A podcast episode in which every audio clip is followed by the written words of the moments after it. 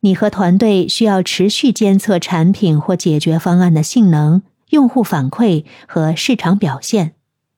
然后基于数据和用户反馈进行分析，根据监测和数据分析的结果，不断优化产品或解决方案，保持持续创新。